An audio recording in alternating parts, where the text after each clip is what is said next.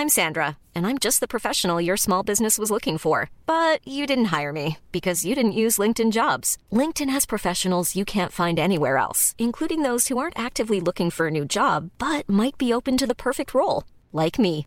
In a given month, over 70% of LinkedIn users don't visit other leading job sites. So if you're not looking on LinkedIn, you'll miss out on great candidates like Sandra. Start hiring professionals like a professional. Post your free job on linkedin.com/people today.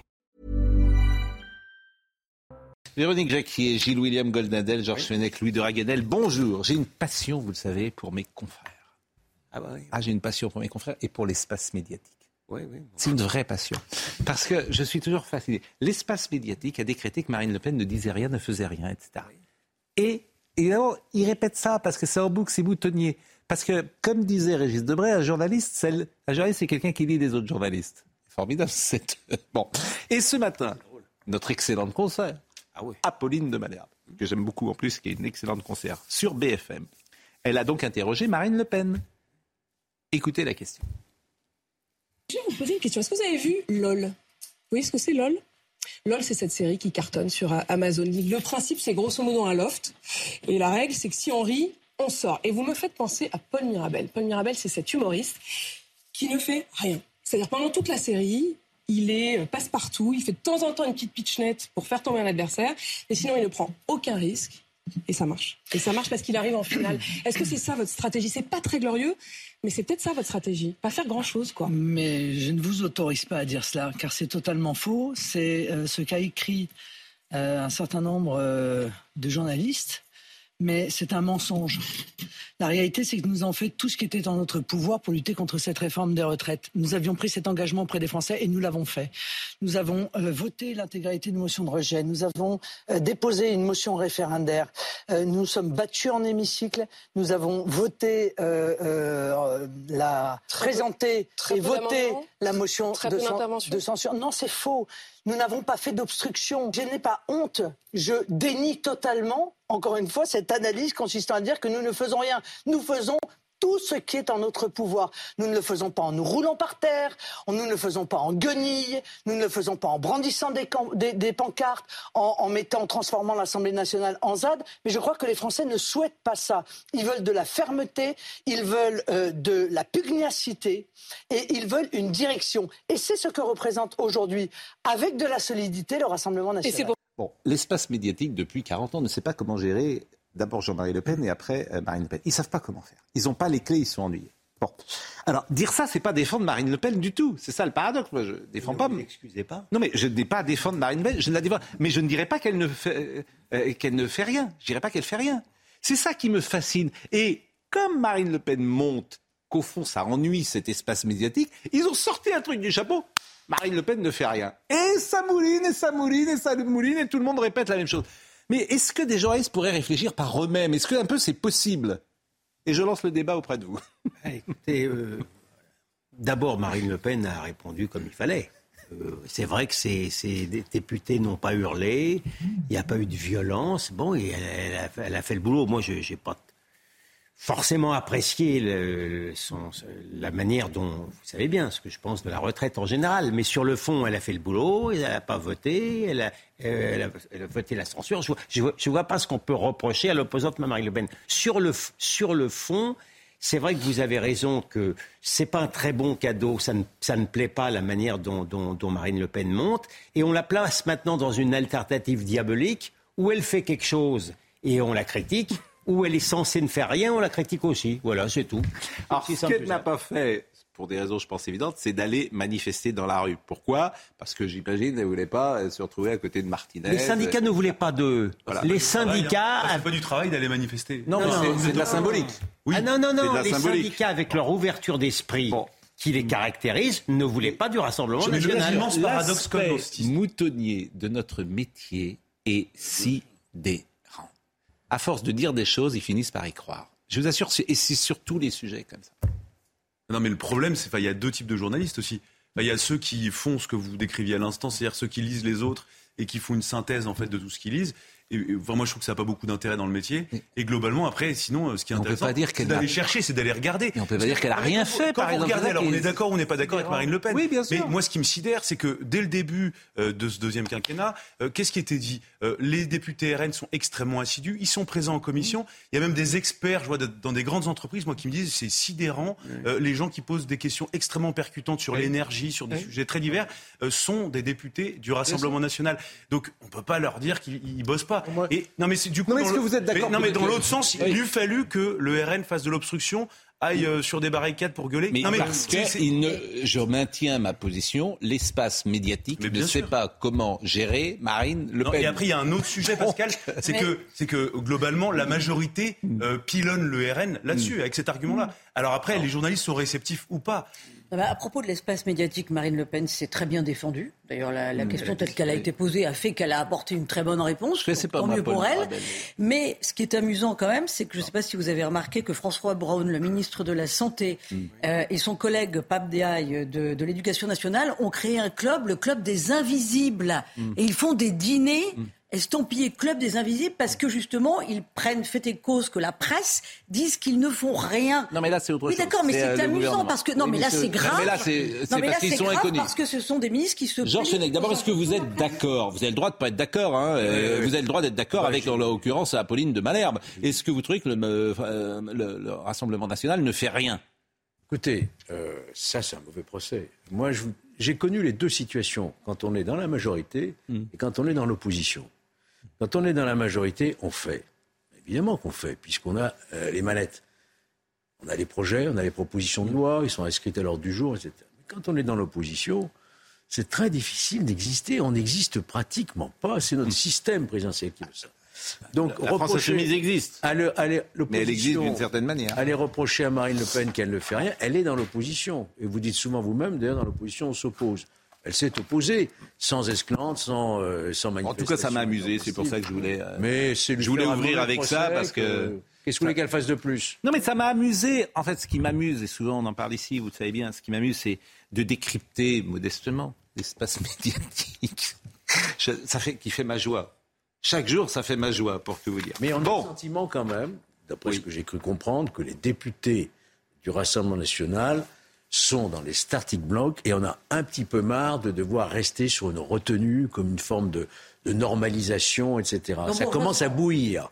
Ça commence, ils ont envie de rentrer dedans. Fourmis dans les jambes. Ils ont envie de se manifester. ah bah donc Ah, vous êtes d'accord alors avec. euh, Je pense qu'il y a trop de retenue. Bon, parce que là, Je vous venez de changer Ça veut d'avis. pas dire qu'ils ne Non. travaillent pas. Parfois, vous avez changé d'avis en une journée, mais là, vous avez changé d'avis dans la même phrase. Non, mais c'est bien. Il se contredit lui-même. Que Là, vous êtes les deux sont ensemble. C'est pour vous faire plaisir. Bien sûr. Bon, Emmanuel Macron. Emmanuel Macron, mais d'abord euh, Trump.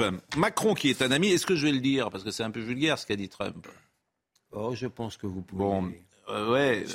J'aime pas, moi. J'aime pas dire des choses. euh, Phil Williams serait très heureux de le euh, dire. non, Macron, qui est un ami, est avec la Chine en train de. Lécher le... Lécher le cul. Voilà. Je me suis dit, OK, la France va en Chine euh, maintenant. On va écouter la réponse d'Emmanuel Macron, mais il faut bien comprendre quand même, euh, parce que c'est loin Taïwan et, et la Chine. Taïwan est quasiment indépendant depuis euh, 1949. Nous sommes d'accord.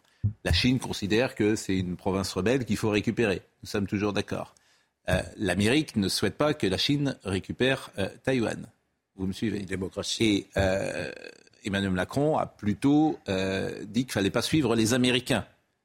C'est assez gaulliste d'ailleurs comme position. Bon, simplement, il a dit aussi que c'était au nom de l'Europe qu'il parlait, ce qui a énervé les Européens et notamment les Allemands, parce que non seulement il parle à son nom, mais il parle au nom de l'Europe et ça, la presse allemande euh, est, à tire à boulet rouge sur le président euh, français. Donc, réponse d'Emmanuel Macron à Donald Trump. La France ne soutient pas les provocations, ne soutient pas la politique fiction et considère que le statu quo, le respect et la clarté est le meilleur allié de l'autonomie stratégique européenne et de notre vision des choses. C'est pourquoi je ne participerai pas aux commentaires et n'aurai rien à dire sur les phrases de l'ancien président Trump, parce qu'il participe de cette escalade qui est recherchée par certains. Quand il était président, je ne commentais pas ses phrases. Je ne vais pas le faire maintenant qu'il n'est plus président. Bon, il commente sans commenter. C'est un peu dur, mais il est un peu comme vous. La même phrase. Bon, euh, en revanche, il s'est exprimé. euh, rien à dire là-dessus? Non, mais globalement, je trouve que sur Taïwan, le- là, pour le coup, Emmanuel Macron a raison. Ah bon? Bien sûr qu'il a raison. Oui. Non mais d'accord. mais, Ah, mais, mais moi je suis entièrement- et, et en fait moi ce qui me gêne c'est la réaction euh, des autres des chancelleries. Euh, les Allemands pourquoi ils sont gênés Mm. parce qu'ils sont complètement euh, sous tutelle des Américains et qu'ils dépendent entièrement des Américains qui n'ont jamais acheté de matériel euh, militaire français. Mm. Euh, Il y a d'autres pays hein, même euh, le- le- non mais il y a la Belgique, il y a l'Espagne, il y a enfin les deux tiers des pays de l'Union européenne. Pardonnez-moi, j'ai- ce matin j'ai passé ensuite- le discours de Phnom Ensuite, Penh j'apporte juste une nuance. de, de Gaulle. euh, voilà, il, il Ensuite, fustigait les Américains. Stratégique européenne, euh, ça existe quasiment pas. hein. Enfin, euh, objectivement, euh, moi, je l'ai jamais vu. Position moi, je veux gaulliste. bien, je veux On ne bien s'aligne pas sur les États-Unis. Je veux bien que vous considériez ça comme une posture gaulienne. J'observe d'abord que sur l'Ukraine, euh, le- on est bien content d'avoir les Américains pour aider l'Ukraine parce que la défense européenne ne suffirait pas à elle-même et on ne prend pas une posture gaulienne euh, s'agissant de l'Ukraine déjà. Je sais qu'il faudrait investir Attendez, plus en et je pense, je pense que euh, Taïwan, euh, le, le- le risque, si je, je veux dire, c'est, c'est- c'est le minimum de ce qu'on peut attendre. Vous imaginez si jamais les Chinois, déjà ils, ils le menacent, si jamais les Chinois prenaient Taïwan? Alors, écoutez ce qu'il a dit, le président de la République, sur Taïwan. Mais on n'a pas les capacités, Gilles William. Et- Non, mais- non, mais, mais- non, mais c'est pas ce qu'il dit non plus. parle- Écoutez ce qu'il dit sur Taïwan, justement. Mais Et vous allez pouvoir. qu'il n'a pas dit surtout. Vous savez. Bon, écoutez, soyez gentil. La France soutient la politique d'une seule Chine et la recherche d'un règlement pacifique de la situation. C'est d'ailleurs la position des Européens. Et c'est une position qui, euh, de tout temps, a été compatible avec le rôle d'allié. Mais c'est justement là que j'insiste sur l'importance de l'autonomie stratégique. Être allié ne signifie pas être vassal. C'est pas parce qu'on est allié, qu'on fait des choses ensemble, qu'on décide de faire, qu'on n'a plus le droit de penser tout seul. Et qu'on va, suivre les gens qui sont les plus durs dans un pays qui est allié avec nous. Ensuite, quand on regarde les faits, la France a de leçons à recevoir de personne, ni sur le théâtre ukrainien, ni sur le théâtre sahélien, ni sur le théâtre taïwanais. Et je le rappelais en évoquant la présence d'une frégate française ces derniers jours dans la région. Donc voilà, je suis très clair, mais parfois rappeler les vérités et ne pas suivre euh, le brouhaha ambiant qui, en quelque sorte, par son brouhaha, mène à une chose, c'est ça la crainte que j'ai, moi. C'est qu'en quelque sorte, quand on n'entend que les voix les plus extrêmes, qui demandent l'escalade, et qu'on a des surréactions, qu'est-ce qu'on fait? On arrive à la situation qu'on voudrait éviter. Nous, on ne veut pas le conflit. On veut la- le statu quo. C'est ce que j'ai dit au président Xi Jinping. Je sais aussi que c'est la volonté du président Biden, c'est notre volonté comme Européens, mais on veut un Indo-Pacifique ouvert. Nous sommes raccords là-dessus. Bon, on a une frégate. Vous savez combien, qu'on a, euh, combien on a de porte-avions? Un. Un. Vous savez combien les États-Unis ont de porte-avions? 20 25. Pas 25. Sauf erreur de ma part. Mais en plus, oui, en plus, euh, Et une frégate.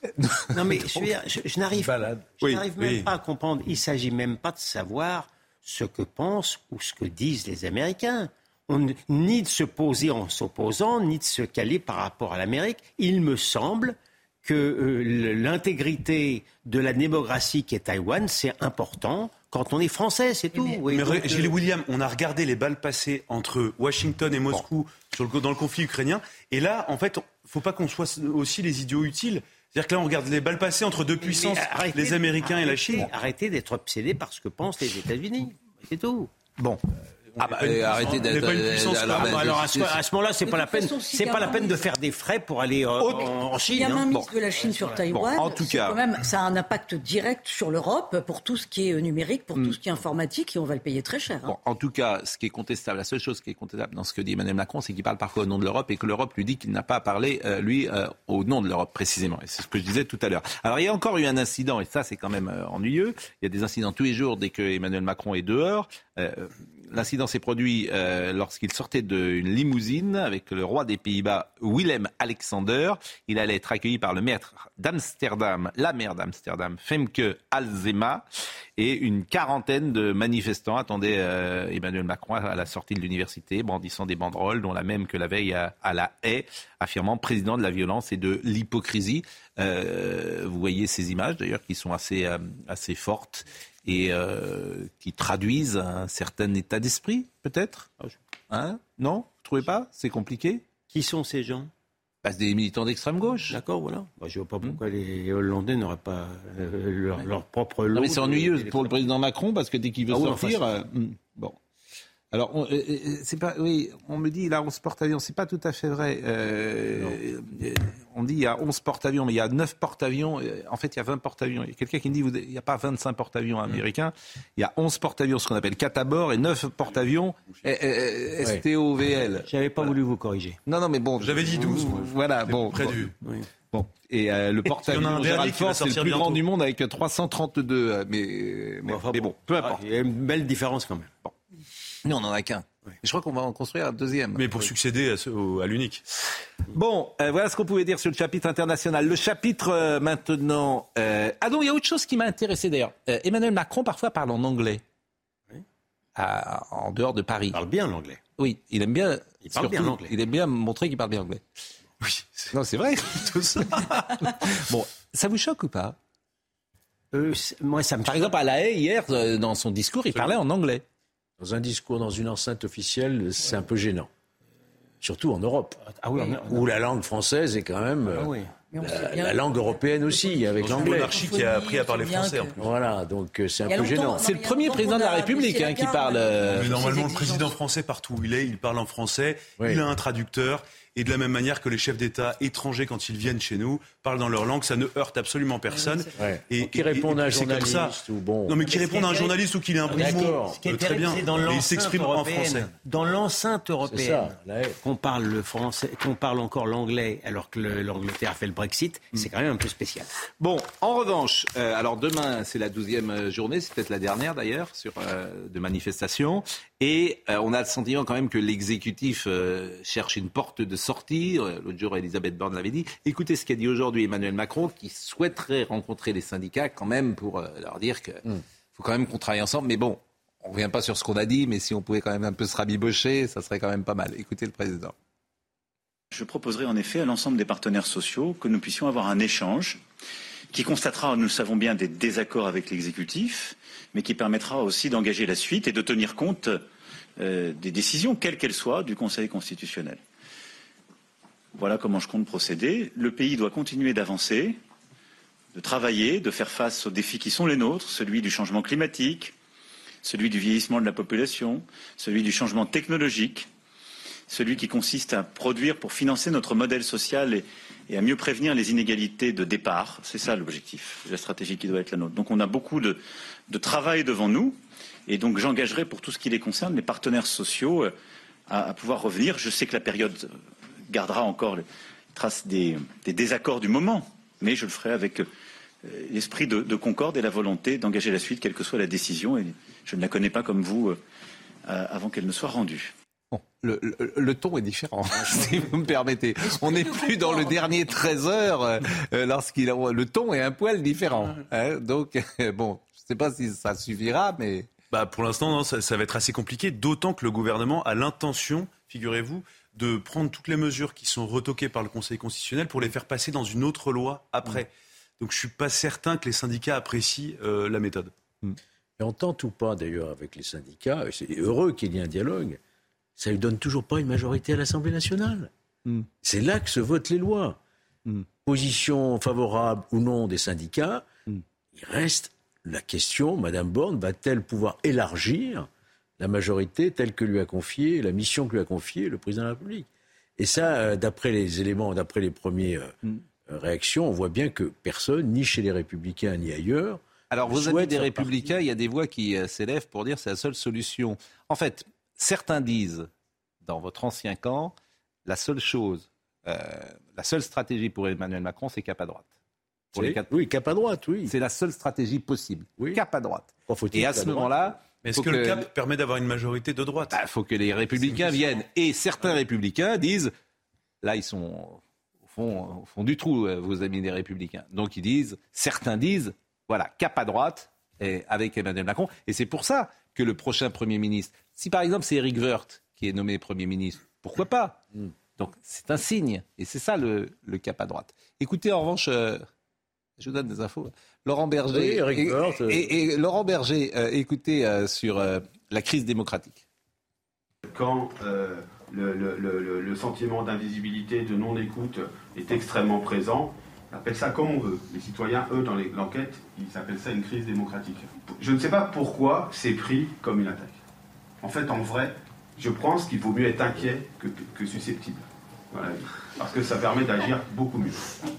Bon, la crise euh, démocratique, voilà, elle est là. On en a parlé.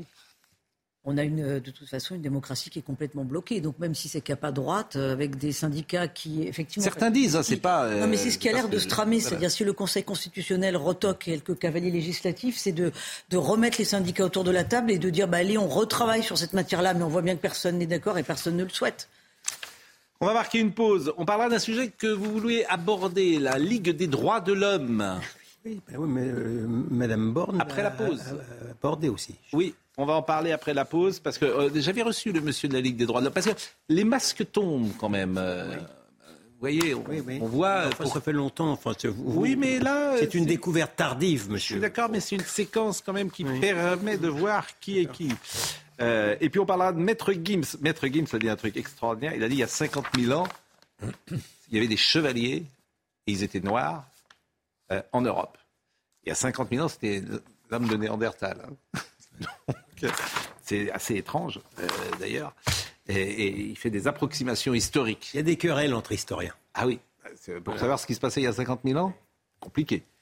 La pause, à tout de suite. Il est 20h30, Mathieu Devez. Le bilan s'alourdit à Marseille. Le parquet annonce ce soir que deux nouveaux corps, vraisemblablement les derniers, ont été retrouvés par les secours. Il s'agit des 7e et 8e victimes de l'effondrement des immeubles il y a bientôt 4 jours rue de Tivoli. Le parquet privilégie toujours l'hypothèse d'une explosion due au gaz. Il y aura très peu de perturbations demain dans les transports à Paris pour cette douzième journée de mobilisation contre la réforme des retraites. La RATP annonce un trafic normal pour les bus et les tramways. Peu d'incidences également dans le métro à l'exception des lignes 8 et 13. Sur ces deux axes, comptez en moyenne deux trains sur trois. La campagne de déclaration en ligne des revenus 2022 débute demain. Elle s'achèvera le 25 mai, le 1er ou le 8 juin selon le département de résidence. La déclaration papier devra être envoyée au plus tard le 22 mai et pour tenir compte de l'inflation, le barème de l'impôt sur le revenu a été revalorisé de 5,4% cette année. Il y a beaucoup de commerçants qui nous écoutent. Et euh, demain, ils vont souffrir. Et je voudrais qu'on écoute beaucoup de gens qui seront dans les manifs. On va écouter d'abord un kiosquier. Tous ces gens qui en ont ras-le-bol d'être attaqués, d'être caillassés, d'être vilipendés. Écoutez par exemple ce, ce kiosquier interrogé par les, par les équipes de CNews. J'ai prévu euh, de fermer tout simplement, mais bon, euh, j'ai plutôt tendance à leur dire qu'aujourd'hui, euh, il faut que faut arrêter de s'en prendre au kiosque. Moi, je suis juste gérant et cette réforme, je la soutenais pas forcément. Donc, effectivement, il faut arrêter. on n'est pas représentatif nous de la pub ou quoi que ce soit. Pour l'instant, malheureusement, depuis le 23 mars, je n'ai pas réouvert. Donc, effectivement, manque d'activité, manque de salaire, tout. Ça, c'est très compliqué. J'ai pas encore chiffré parce que j'ai l'expert qui passe le 27, Euh, mais c'est dommageable à hauteur de plusieurs euh, milliers d'euros et, euh, et j'en j'en ai ras le bol. Je veux dire, euh, je suis fatigué. J'ai même pas entamé ma saison que je suis déjà fatigué. Euh, je pense pas avoir mérité ça. Témoignage d'un Français. Un Français comme les autres. Écoutez ce gérant de restaurant à présent. On a des appréhensions parce que lors de la dernière manif euh, où le parcours est arrivé sur euh, Opéra, c'était un peu compliqué parce qu'on a eu des, des- des- des dégradations sur euh, euh, le restaurant. Donc on a eu des vitres qui ont été brisées, cassées. Euh, il y a eu une tentative d'intrusion dans le restaurant où euh, la porte principale du restaurant a été, attaquée par plusieurs personnes à coups de pied, de barres de fer, etc., avec des membres du restaurant à l'intérieur. Donc assez traumatisant même pour, pour vous dire. Euh, et du coup, là, euh, quand on a appris qu'il allait y avoir encore la manif euh, sur Opéra, donc on est un peu inquiet. Et donc euh, on- là, on attend des consignes claires de la direction euh, pour savoir ce qu'on fait exactement. Et cette personne témoigne de manière anonyme. Parce que les gens ont peur. Et justement, je voulais vous faire écouter un responsable des commerçants à Rennes. Une dame qui est responsable. Les commerçants à Rennes, c'est l'enfer, Rennes. hein. Bon. Ils ne veulent pas prendre la parole parce qu'ils ont peur d'être poursuivis et qu'il y ait précisément des re- représailles. Écoutez deux témoignages à Rennes. Quand on a vu des violences excessives qui se sont manifestées de façon à être euh, sans retenue à l'égard même des salariés, à l'égard de la marchandise dans certains magasins, qu'ils ont arraché, qu'ils ont sorti, qu'ils ont brûlé ou qu'ils ont partagé ou déchiré, je pense que ça a laissé des traces très importantes qui font que la plupart des commerçants euh, sont angoissés et se disent je ne veux pas que ça m'arrive à moi ou je ne veux pas qu'ils reviennent, donc je n'en parle pas. Ils en parlent entre eux, mais ne veulent pas en parler à la presse, ne veulent pas qu'on sache euh, leurs préoccupations pour ne pas attirer à nouveau des représailles. Quand on a des, feux de poubelle devant chez nous, que ça cogne sur les vitrines, c'est affolant quoi. Et puis et puis les gens désertent le centre-ville et ça c'est dramatique. C'est la première fois en 17 ans qu'on a fait zéro sur une journée de manifestation. Alors quand on dit on va manifester le samedi parce que c'est moins embêtant, on pense jamais aux commerçants qui sont impactés euh, deux fois, voire trois fois par semaine. Et Georges Fenech, les réponses, on le dit à chaque fois, les réponses pénales, mais sont dérisoires. C'est-à-dire qu'il n'y a aucune sanction, tu casses des magasins, tu fracasses, etc. Mais enfin, il faut Très peu vraiment modifier les textes législatifs. Non, ils existent, les textes. Je vous assure. Ce qu'il faut, c'est les appliquer. Vous avez vu, euh, le garde des Sceaux a dit, dans une circulaire, il a dit il faut une réponse rapide et efficace. Elle est ni rapide ni efficace. Vous avez eu une réponse le, le jour même par le Elle est syndicat, lente et inefficace. le syndicat d'administrature qui lui répond on ne criminalise pas le mouvement social. Et donc on ne condamne pas. Voilà. Donc on a une justice qui dispose des textes pour réprimer, mais qui ne les applique pas. Je crois que c'est clair. euh. Il faut prendre le mal à la racine. Rennes, il y a la fac de Rennes 2 qui est quand même un bastion d'ultra-gauche depuis des années. Ces gens-là ne seront pas inquiétés quand ils étudient. Il y a quand même, on les incite à la violence Ah, Rennes n'a politique. pas le monopole.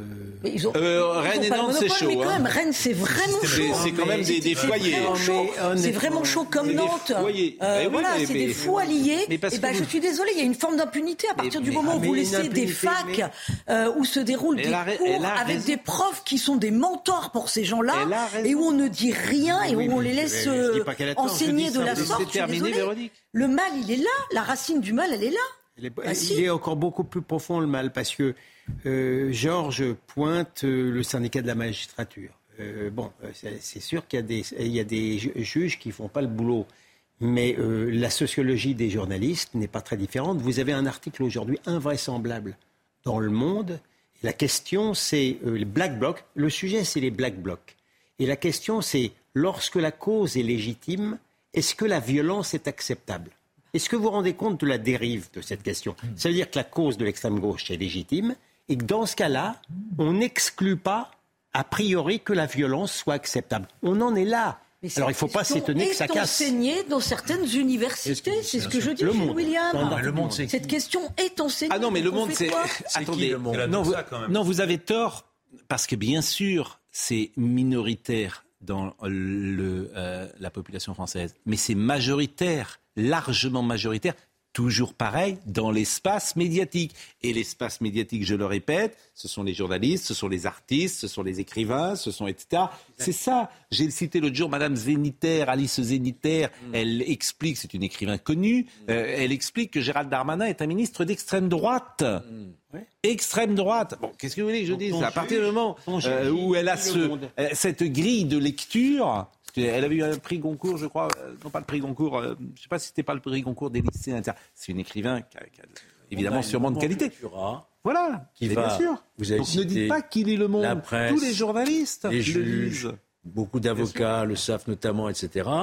Et les belles associations comme Bon, la Ligue des droits Comme de on l'homme. a dit ça par 25 exemple. fois, euh, je salue d'ailleurs, euh, comme Ah. on a dit ça 25 fois, euh, nous n'allons pas le répéter. En revanche, je voudrais, vous, euh, avant d'écouter le témoignage d'un policier qui a été blessé, parce que je voulais qu'on entende plein de gens qui sont concernés par les manifs demain, on va entendre un policier blessé qui avait pris un pavé hein, euh, dans la figure.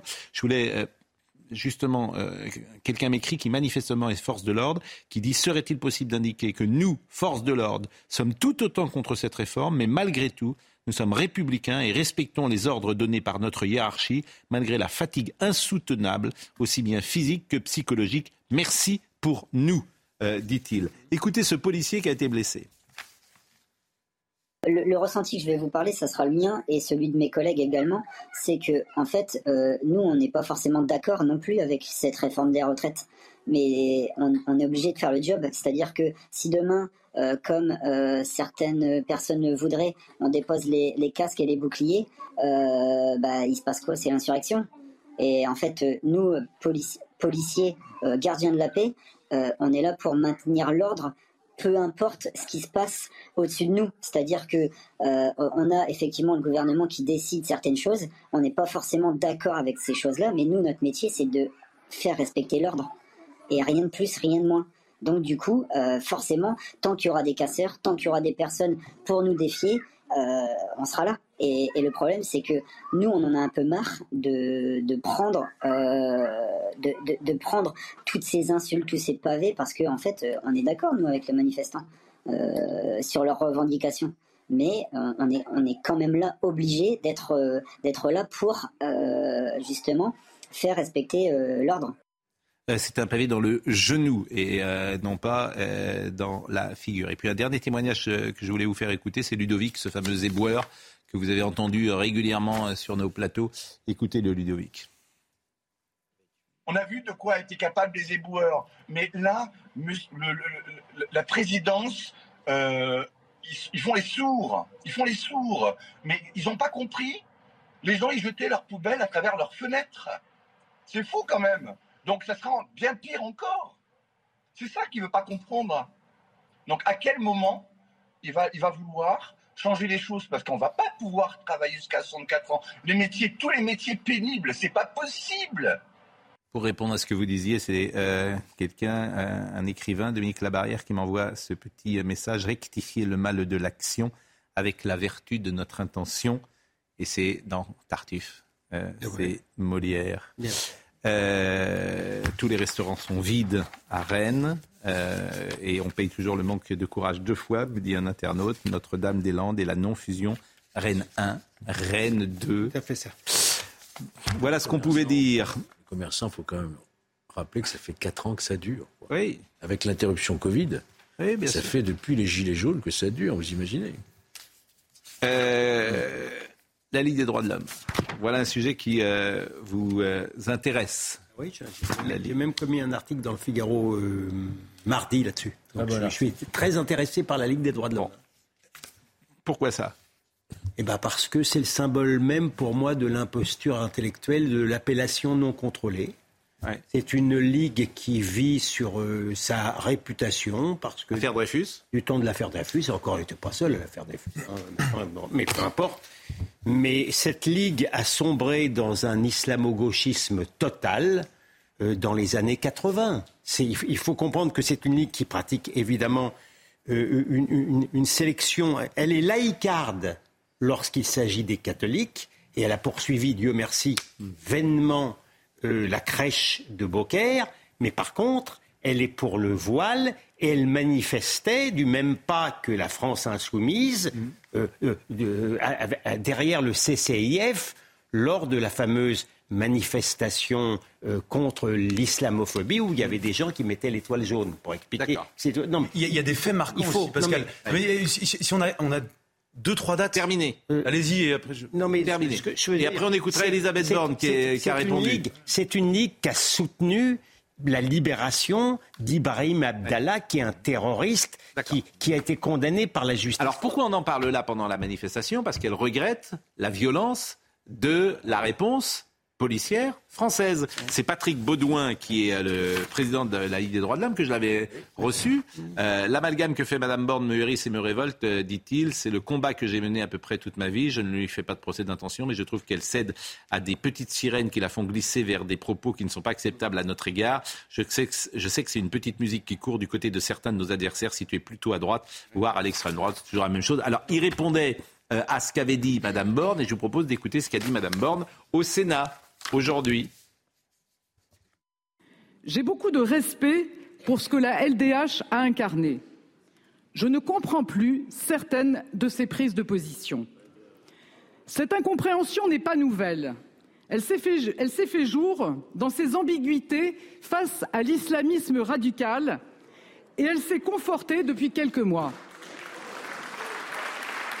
Et je rappelle que cette association a attaqué un arrêté interdisant le transport d'armes par destination à Sainte-Soline. Cette incompréhension est partagée par de nombreux acteurs associatifs et dans une lettre adressée hier au président de la Commission nationale consultative des droits de l'homme, le président de la LICRA a dénoncé les dérives et la défaillance de la Ligue des droits de l'homme. Madame la Présidente, la liberté d'expression et la liberté de manifester pacifiquement sont fondamentales en démocratie. Avec le gouvernement, avec la grande majorité d'entre vous sur ces bancs, je veux rendre hommage aux policiers et aux gendarmes qui connaissent leur devoir d'exemplarité, assurent l'ordre républicain dans notre pays et dont près de plus de 1800 ont été blessés depuis début janvier. Manifester est un droit fondamental, ce n'est pas en excusant des violences qu'on le défend. Au contraire, il doit pouvoir s'exercer dans la sécurité. Alors nous continuerons à agir pour protéger ce droit, pour protéger les manifestants, pour protéger les Français. Je vous remercie. Dans la société du libre marché, dans la société capitaliste, qui est souvent une compétition, il y a des gens qui ne peuvent pas entrer dans cette compétition. Et vous les retrouvez, euh, toute leur vie, ils seront militants parce qu'ils ne peuvent faire que ça. Donc ils seront dans les ONG, ils seront dans ces associations, vous les retrouverez euh, partout. Et évidemment, ça penche très très à gauche parce qu'ils ont beaucoup de mal dans la société du libre marché à trouver leur place. je, suis d'accord avec vous, mais il y a quand même des choses aussi que humainement on peut ou pas soutenir. Euh, s'agissant de la Ligue des droits de l'homme, j'ai retrouvé deux trois dates. Euh, meeting commun un mois après le Bataclan, meeting commun en 2015 avec Tariq Ramadan, un mois après le Bataclan. 2019, donc marche contre l'islamophobie. En 2020, ils font un recours contre la dissolution du CCIF. Ils sont absents au procès de Charlie Hebdo en 2020. Et dernièrement, ils ont soutenu un fichier S euh, qui était expulsé par la France. Comment Et il y a de l'argent. Ils ont voilà. Et dernière chose, fichier S expulsé par la France. Subvention. Pour je crois que terrorisme. Et ils attaquent la décision d'expulsion. Sauf erreur. Bah, je trouve que ça. Sauf erreur. Alors, M. Baudouin, je l'ai invité l'autre jour, il est venu d'ailleurs, on a échangé. Je, euh, vous accepteriez évidemment d'échanger avec lui ah si bah, un soir il venait La dernière fois, euh, j'avais rompu des lances euh, au tribunal correctionnel parce qu'il voulait faire interdire le livre La rage et l'orgueil de ma cliente, la regrettée Oriana Falacci, qui était contre l'islamisme. Il voulait l'interdire, le grand défenseur de la liberté. Bah, écoutez, Monsieur Baudouin, en tout cas, lui, il est bienvenu sur ce plateau comme tous les ah, gens. mais quand il veut. Bien évidemment. on entend, moi, c'est la première fois que j'entends un tel réquisitoire à un tel niveau, c'est-à-dire la première ministre quand même, bien sûr. qui fait un réquisitoire terrible et peut-être faut-il contre une association. Ah non, mais c'est ce que j'allais. Bien tard, quand même. Si on va, si on, si ce réquisitoire. Bah, mais il faut dissoudre à ce moment-là. Il faut aller jusqu'au bout. Mais pardonnez-moi, mais jusqu'à présent, la première ministre est un mouvement séparatiste. Mais qu'est-ce qu'on attend pour dissoudre la Ligue des droits de l'homme à ce moment-là Au minimum, on arrête de subventionner. Lui ordonner 270 000 euros ça ira déjà mieux. Et après, on peut se poser effectivement, logiquement, la question. Moi, je, Il y a des silences la question. Non, vous avez, non, non, vous avez le droit de prendre des positions imbéciles. Ils ont, par exemple, poursuivi Georges Bensoussan a perdu, ils ont perdu tout leur procès contre Ben Soussan parce que le malheureux avait osé évoquer l'antisémitisme islamique. Alors, Maître Gims, ça c'est le la Ligue, et ils ont essayé, ils ont perdu leur procès aussi contre Welbeck. Maître Gims, c'est très intéressant. Une forme de censure. Hein. D'abord, tout le monde ne connaît pas forcément Maître Gims. C'est un rappeur, non? Oui. Voilà, tout le monde ne le connaît pas. Je suis sûr qu'il y a des gens. Nous... Eh, il y a des gens, vous savez, c'est générationnel. C'est vrai. Oui. Euh, Maître Gims, alors il a beaucoup de talent d'ailleurs, Maître Gims. Euh, les jeunes. Euh, l'apprécie beaucoup et parfois aussi les moins jeunes. C'est un gentil garçon. Hein. Mais j'en suis sûr. Honnêtement. Hein. Mais vous le connaissez? Oui, je l'ai rencontré sur un plateau. Mais il est sûrement très gentil et puis il a non, charisme. Aimable, sympathique. Aimable, mais bon là, il a été. Ah ouais. Mais non, mais je, je plaisante pas. On a Mais on peut être aimable et dire des bêtises. bien sûr, c'est pas du tout incompatible. il a dit, par exemple, que les Égyptiens avaient de l'électricité. Euh, ah Étonnant. Et puis il a surtout dit, euh, a surtout dit qu'il y a 50 000 ans, euh, euh, il y avait des chevaliers sur le sol euh, européen. 50 000 ans. il y a 50 000 ans, je le dis tout à l'heure, on était, on vivait de chasse, de plantes, et on était a priori, c'est la, c'est la période néandertalienne. Donc je, on était, c'est pas ce qu'on appelle l'homme moderne. Donc l'évolution. le Moyen Âge. Voilà, on n'est même pas au Moyen Âge. Chevaucher un mammouth, peut-être, ou des choses comme ça. je sais pas. Et alors Je vous propose de l'écouter et vous allez me dire ce que vous en pensez. Et surtout, qu'est-ce que ça. Alors, d'abord, effectivement, il a une influence parce qu'il y a des jeunes qui l'en- qui l'entendent. Mais qu'est-ce que ça dit? C'est ça qui est intéressant. Est-ce que ça dit quelque chose sur notre société? Euh, Écoutons Maître Gims. L'Afrique, c'est Wakanda, bordel. C'est, c'est le futur, normalement, chez nous. À l'époque euh, de, de l'Empire de Couche, euh, il y avait l'électricité. Les pyramides qu'on voit là, au sommet, il y a de l'or. L'or, c'est le meilleur conducteur pour l'électricité. C'était des, des, des foutues antennes. Les gens, les gens avaient l'électricité. Les gens, ils n'arrivent pas à comprendre ça. Les Égyptiens, la science qu'ils avaient, ça dépasse l'entendement. Et les historiens le savent. L'Afrique a peuplé l'Europe avant les Européens. On les appelait les Afropéens. Ils ont été décimés par les vrais Européens, entre guillemets, qui venaient d'Asie, qu'on les appelait les Yamnayades. Tu vois? 50 000 ans avant les Européens, la notion de la chevalerie, on l'avait déjà. Tu retrouves aujourd'hui des tableaux qui sont classés, euh, cachés dans des, dans des catacombes où c'est des Renois qui sont en mode chevalier, Sir Lancelot, tout ça. Bien sûr, ça existait déjà. Bien sûr. C'est juste qu'il faut connaître notre histoire.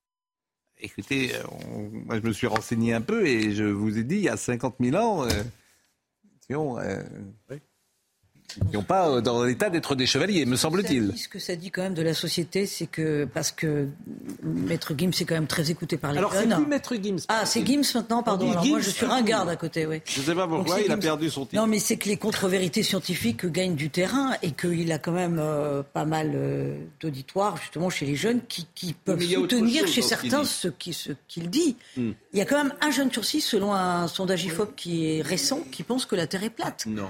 Mais si, mais si, mais oui. Et on n'apprend plus à raisonner à l'école, au collège et au lycée. Vous voyez très bien d'ailleurs que les études scientifiques sont en perte de vitesse. Mais- Il n'y a plus de grands scientifiques pour apprendre à raisonner et pour dire que ce sont des âneries, bien entendu. La sphère complotiste. Ça, je vous garantis Non, que les contre-vérités scientifiques gagnent du plus- terrain. C'est plus, c'est pas Monsieur Dragnel. Non, moi, ce que j'entends, en, en tout cas depuis plusieurs années, c'est une théorie selon laquelle il y a eu une période pour les Noirs, il y a eu une période pour les Blancs, et en fait, maintenant, il faut que ça repasse à une période pour les Noirs. Et en, même, en parallèle de ça, vous assistez, par exemple, dans nos anciennes colonies, euh, à un discours qui est euh, complètement réécrit par rapport à l'histoire qu'ils ont vécue. Je pense même, alors c'était pas une colonie, mais je pense à l'Algérie, où il y a un certain nombre de bâtiments qui ont été construits euh, par la France. Bah, soudainement, en fait, le- la main française, la patte française disparaît complètement. Des voies de chemin de fer, des, non mais des, des lycées, des hôpitaux, et donc il y, a- il y a une réécriture qui se fait Quand vous dites parce que c'était une c'est colonie, euh, l'Algérie. c'était un la- non, mais- un revanche. département français. Non mais Oui, ça- j'entends, c'était Il y avait un d'ailleurs. L'Algérie était française, j'entends bien, mais bon, quand on va en 1830 en Algérie, c'est pas, Non, mais vous- on n'a rien à y faire, Non. si vous me permettez. Bien sûr, non mais vous on n'a avez- rien à y faire. Au-delà de ça, moi c'est pas bon, c'est pas mon histoire, mais enfin c'est je notre histoire commune. même, Mais j'étais pas né. Euh, qu'on est intervenu pas pour le plaisir de coloniser, c'était pour combattre les, les pirates barbaresques, hein, Hmm. euh, à tout hasard. hein. Mais alors, ce, ce faisant, pas pour autant- C'était la gauche, vous l'avez pas. C'était la gauche. Mais, mais, Mais non, il mais n'empêche qu'on n'avait rien à y mais faire. Pour, on peut être d'accord pour là-dessus. revenir à M. Gims, Ce que disait De Gaulle pour également en ce revenir à matin. M. Gims, Ah, profondément, profondément, et notamment sur la jeunesse, la, la vérité, la réalité n'est plus la valeur première. Le wokisme, par exemple, taille des croupières à la science. Et les scientifiques eux-mêmes, parce que ce sont des hommes, eux-mêmes donnent beaucoup de concessions, même les revues Science and Nature donnent maintenant des concessions au wokisme. Donc, oui, ah oui. Exemple? Ah ben, euh, il y a- ça, ça fourmille d'exemples, notamment sur, sur, sur, les, sur les trans, notamment les, le- la revue Science ou Nature a, était par exemple complètement pour le confinement, pour le confinement, mais malgré tout considérait que, s'agissant des Black Lives Matter, il fallait autoriser les manifestations. C'est une revue scientifique. Donc, les, les scientifiques sont faits, euh, évidemment, du, du matériau humain. Et donc, eux-mêmes, Mais- au mais- plus haut niveau, ils font des concessions, justement, à l'idéologie. Donc, la Et réalité n'est plus, quelque chose- n'est plus la première Et donc, euh, Gims. Mais, Et pas- Gims. mais- mais au fond, il a le droit de le penser, Gims. Oui. Il a. Elon Musk prétend que les, les pyramides ont été construites par les extraterrestres. Ah bon? C'est oui, Elon Musk le croit. Écoutez, on est dans le domaine de la croyance. n'ai pas- Il fait de mal, il fait de mal à personne. Oui. On sait très bien quand a été créé Non, mais je suis d'accord avec vous, mais ce qui est intéressant, c'est ce que disait Louis de Ragnol, ce que ça veut dire. Il y a un discours politique. Bien sûr. dans Vous ce que croyez dit Ned C'est Guy. le rapport dominant- Ah oui, que- pardonnez-moi de le voir comme ça. rôles, en fait, c'est ça, le- Évidemment, il y a quelque chose. Ne soyez pas naïfs. Il y a, il y a dans ce qu'il dit une petite musique. Mais il y a une façon d'habiter l'histoire. Oui. d'habiter l'histoire, d'entrer dans l'histoire, euh, de Dans l'humanité. L'humanité a pris son berceau. Les Européens ne sont pas chez eux en Europe. C'est ça Il y a une petite musique. L'Afrique est le berceau de l'humanité, non? Ça, ça, ça peut soutenir, ça. C'est vrai. Ça, ça peut soutenir. Je pense que scientifiquement, on peut le dire. Bon, c'est vrai que le wokisme, mais le, plusieurs fois je l'ai dit, le capitalisme récupère tout pour vendre sa salade, si vous me permettez. Et euh, donc vous parlez des, euh, de ce qui est fait parfois euh, des avantages, euh, ou plus exactement des concessions qui sont faites au wokisme. Je cherchais le mot. J'ai vu par exemple que les pâtes Barilla, Oui, vous avez, c'est magnifique, les pâtes Barilla qui proposent une euh, recette inclusive de euh, des pâtes carbonara. Oui, sans pancetta. Oui, parce qu'il faut que tout le monde soit puisse manger les pâtes, etc. Donc Barilla, toujours pareil, le capitalisme récupère ça parce qu'il suit l'air du temps. Les directeurs marketing, ils n'ont pas forcément la culture, ils s'en fichent, ils, vendent, ils veulent vendre leurs produits.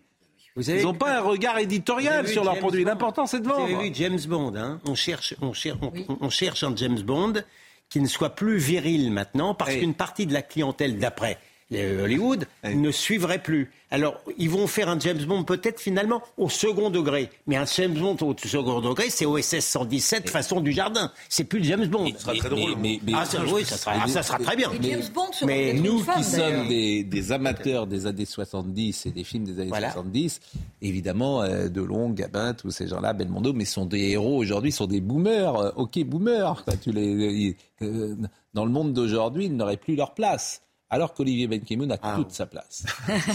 C'est ça qui est. Parce que lui représente l'époque. Parfois, Ça marche bien les Trois Mousquetaires, 700 000 725, oui. C'est un bon 725. score ou pas? Oui, c'est un bon score. Ça va continuer surtout.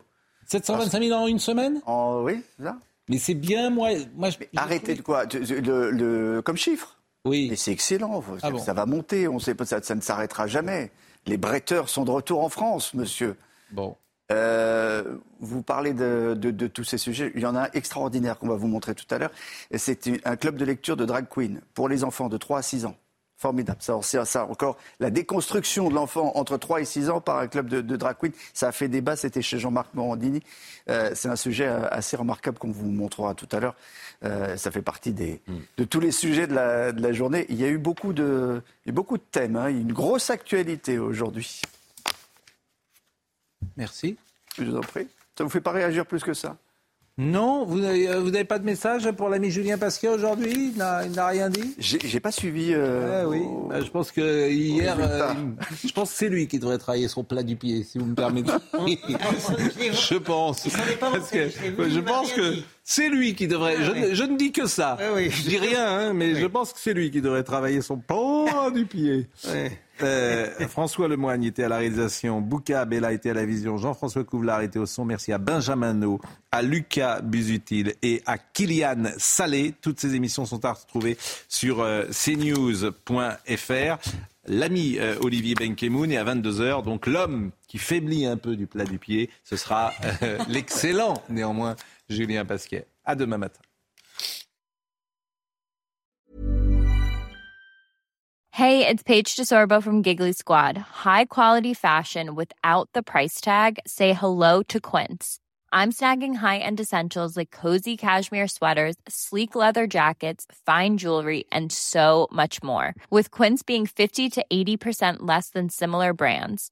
And they partner with factories that prioritize safe, ethical, and responsible manufacturing. I love that. Luxury quality within reach. Go to quince.com slash style to get free shipping and 365 day returns on your next order. Quince.com slash style.